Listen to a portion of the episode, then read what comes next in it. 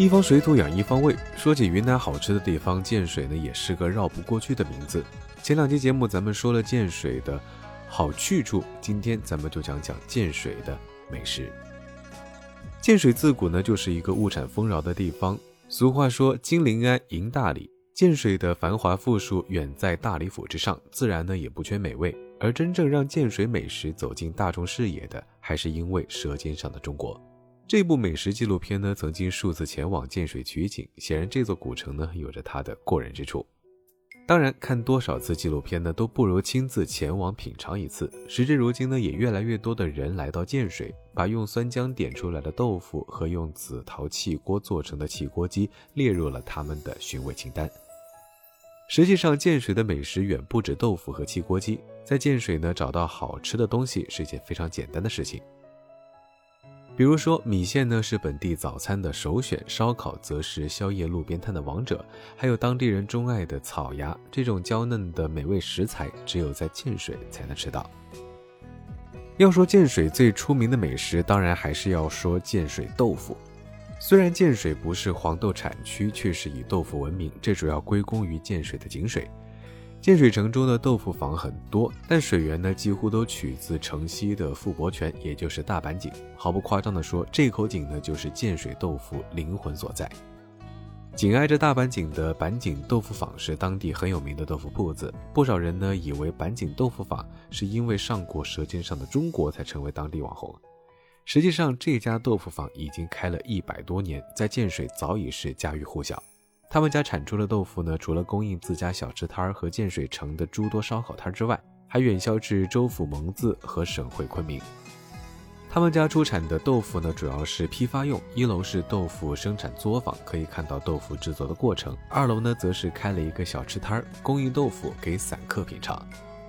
和石壁豆腐偏扁长方形不同，建水的豆腐呢是四方形的，个头很小，黄褐色的外表呢来自于自然发酵。建水人做豆腐通常会采用酸浆点卤，点好浆的豆腐脑呢不用挤干水分，直接用纱布包成一个大小相同的方块，然后呢进行晾晒和发酵。豆腐在发酵过程中呢会有一股特殊的酸味，等到豆腐发酵成熟，酸味就消失。如果你是第一次来，食量又不大的话呢，首选尝尝他们家的炸爆浆豆腐。所谓爆浆豆腐呢，其实应该叫做包浆豆腐啊。制作包浆豆腐比普通豆腐多了一道用苏打水浸润的过程。这种吃起来很特别，外层炸熟后口感是酥脆的，内层呢却依然保持浆状，也就是类似豆腐脑的形态。爆浆的口感跟清新的大豆香气在舌尖交缠，非常好吃。还有店里的炸豆腐皮，薄如纸张，炸成了像锅巴的样子，又好像薯片般酥香松透，放入嘴中一咬就碎，咔哧咔哧的咀嚼声令人非常的愉悦。另外呢，还有自助式的豆浆和豆花，每人五元任吃，吃上一口，浓郁的豆香就在唇齿间跳跃开来。很多人以为过桥米线起源自蒙自。但是呢，据文献的记载，建水也是过桥米线的发源地之一。无论如何，总之这里的米线也是出了名的好吃。用一碗米线开启一天的味蕾，是大多数建水人早餐的选择。建水人习惯把吃米线叫做甩米线，但其实不是真的甩，只是当地人很喜欢用甩这个字儿来形容吃米线。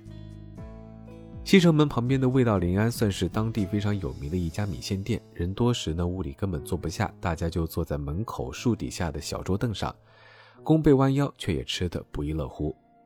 店里的过桥米线的口味呢有七八种，跟昆明那些摆盘花里胡哨的过桥米线不同，这儿的过桥米线呢是直接把配料加到汤里，客人选好口味之后，店家会麻利的配好汤头端上来，你需要做的呢就只是把米线倒进汤里。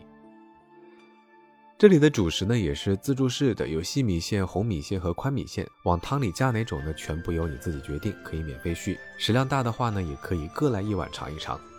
所谓一汤二肉三米线，米线好吃与否呢，关键在于汤头。喜欢清汤的话呢，可以选择带皮小黄牛米线。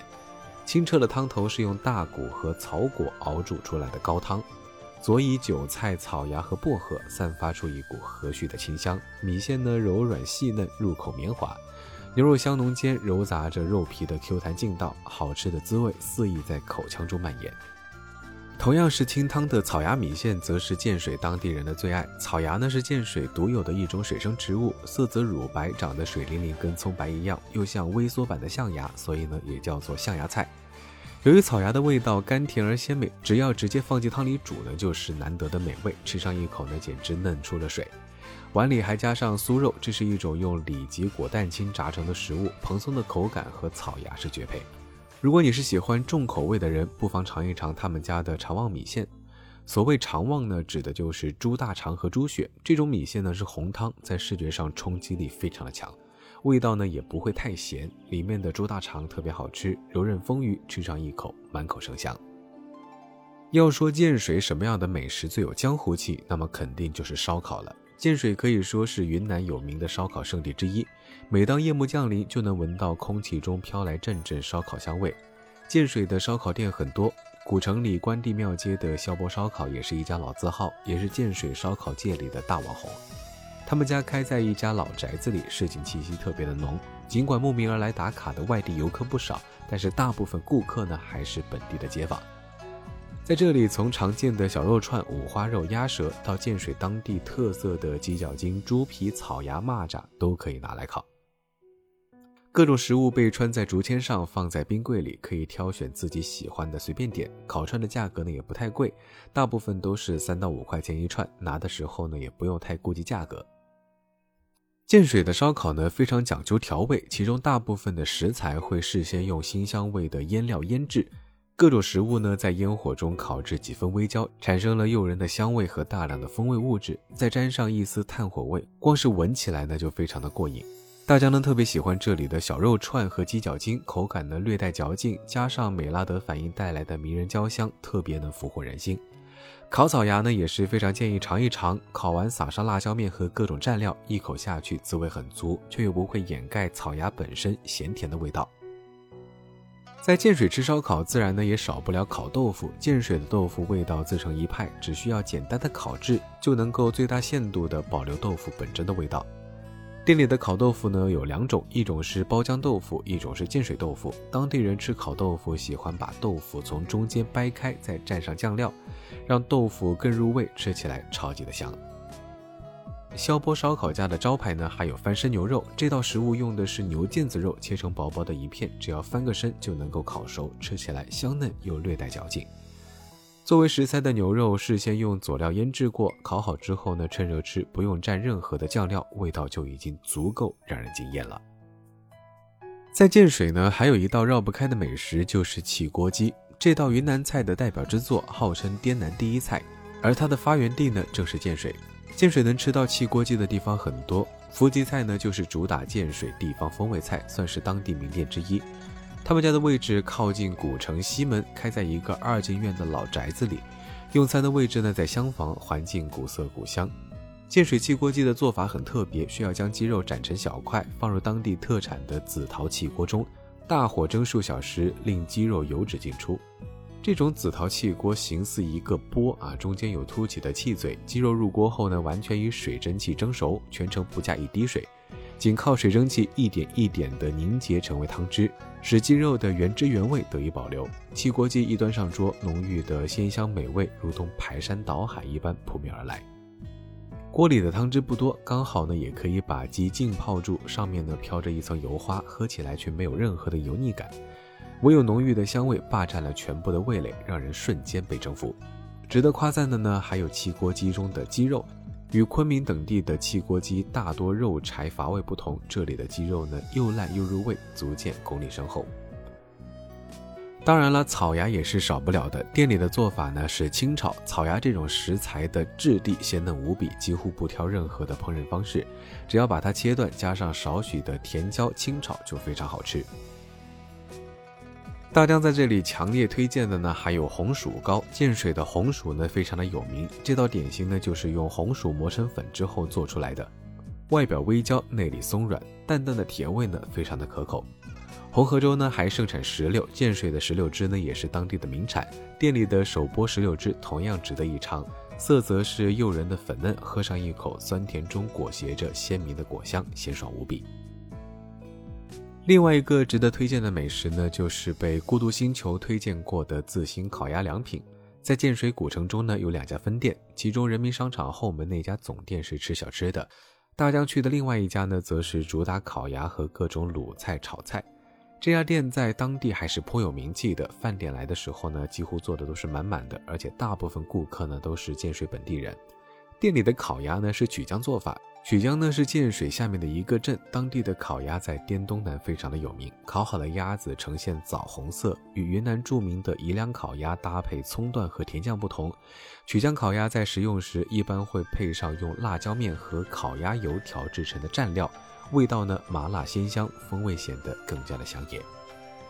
除了烤鸭，店里的各种卤菜呢也非常受食客欢迎。大家尝了他们家的卤猪脚啊，不算软糯，是那种略带嚼劲的口感。佐料的味道呢倒是一绝，强烈的蒜香和鲜辣将猪蹄的滋味提携得淋漓尽致。店里的炒菜呢也不错，店主呢推荐了一道炒刺五加，是一个炒素菜。刺五加呢是一种野菜，吃起来呢有微微的苦味，但是呢却是非常的清香。古城东门外马市街的梨花间小吃店呢，是一家藏在巷子深处，但是呢物美价廉，颇受街坊欢迎的小店。这是一家综合的小吃店，菜单呢囊括了许多当地的传统小吃，烧烤、豆腐、米线、甜品这都有。如果你懒得一样样的美食去打卡，那么这家店呢将会是一个非常不错的选择。进门就是一个烤豆腐摊儿，大叔的长筷不停的翻转，几个人呢坐在小板凳上，围着豆腐摊儿边烤边吃。我们呢也是照例点了一份建水烧豆腐，五元十个，方寸大小的豆腐块，色泽金黄，烤至微微的鼓起，外焦里嫩，蘸上蘸水，好吃极了。店里的烧烤呢，首推是建水小肉，一盘十串才十五块钱，拿到一串呢，放进干碟蘸料里，微微的麻辣，并不会让猪肉的香味被掩盖，反而呢，让人激荡的口水连连。他们家的烤牛膘呢也很好吃，厚厚的脂肪烤得哇滋哇滋冒油，油脂呢随着高温的炙烤迅速溢出，肉的边缘还会带着火烧的焦糊感，吃起来又嫩又香。当然，你还可以尝一尝拉拉粉啊，这是用蚕豆淀粉做成的甜点，通体呢晶莹剔透，跟湖南的瓜凉粉比较接近。制作拉拉粉是先将蚕豆粉和水搅成水粉，再用一把特制有洞的小铲子在大块的水粉上将其拉成条状。吃的时候呢，要加入红糖和玫瑰酱，口感呢是非常的弹糯，味道清甜。文庙东门附近呢，还有一家古城的小卷粉啊，在建水古城开了有快三十年，主打平价实惠的路线。小卷粉这种食物，据说是源自越南的卷筒粉。但是和越南卷筒粉包虾和青菜不同，建水的这种小卷粉里包的是香菇、肉末或芹菜等偏中式的馅料。虽然小卷粉的外观看起来有点像广东的肠粉，但是二者的做法呢还是不一样的。它是预先将粉皮蒸好，再裹进馅料，卷粉呢口感软糯，吃的时候蘸上蘸水，味道呢酸辣可口。店里的炸洋芋呢也是非常受食客欢迎啊！洋芋呢就是土豆，炸至金黄的土豆，拌上香菜、辣椒和芝麻，光是看着就能够让人食欲大开。挑起一块放入嘴巴中，土豆本身的香味和佐料的香气碰撞在一起，令人回味无穷。最后呢，还要推荐一下他们家的酸角汁。这种用酸角做成的果汁，算是云南非常经典的特色饮料。喝上一口，酸味浓郁，还带着一些清爽。冰镇之后呢，喝起来也是特别的解腻。临安路东段的木瓜老店呢，也是一家当地有名的老字号。店里呢，主要是甜品啊，种类很多。从传统甜品到果汁、冰沙都有，而且价格真心非常的实惠，只要几块钱就能够拥有一份甜蜜的快乐。店里招牌的是木瓜水，跟水果木瓜呢没什么关系，其实呢是用甲酸浆子做成的。它的材料做法跟冰粉差不多啊，都是把甲酸浆子放入细布中揉搓至透明的果冻状，吃的时候呢加入甜白酒，浇上红糖汁和玫瑰酱调味。舀起一勺放进嘴里，木瓜裹挟着红糖的丝丝沁甜，清甜冰凉，直抵喉间。上面撒的芝麻呢是点睛之笔，吃起来非常的香。还可以试一试甜米虾加白酒，这里的米虾呢跟川渝一带的凉虾差不多啊，都是用大米做的，口感呢非常的软糯。加入红糖和醪糟一起吃，一碗真的是不够。我们临走的时候呢，还打包了一份香芋紫米露。是将冰沙和紫米打在一起，芋头的味道呢非常的浓郁，但是糖和香精似乎放的还是有一点点的多。从外地去建水呢，一般呢都要在云南省会昆明中转。昆明到建水的城轨大概是两个小时左右，如果是自驾呢，大概也是两个多小时。建水站离城区不远，只要二十多分钟的路程。出站之后坐网约车进城就可以。住宿话呢，可以选择在古城边。建水古城本身不大，主要景点呢也大多都集中在临安路沿线，走路游览完全可行。假如不想走太多路呢，也可以坐电瓶车啊，线路是横贯东西两座城门。从古城区外围的景点，比如说双龙桥，乘坐网约车是最快捷的交通方式。相信三期节目让你对建水这座古城呢有了一定的认识，可能心里已经想着把它列入了你的旅行目的地之一。好了，本期节目到这里差不多就要告一段落了。我是你们的老朋友主播大江，欢迎大家关注我的微博“谦大江”，谦虚的谦。感谢收听本期《行走的背包》，我们下期节目再见喽，拜了个拜。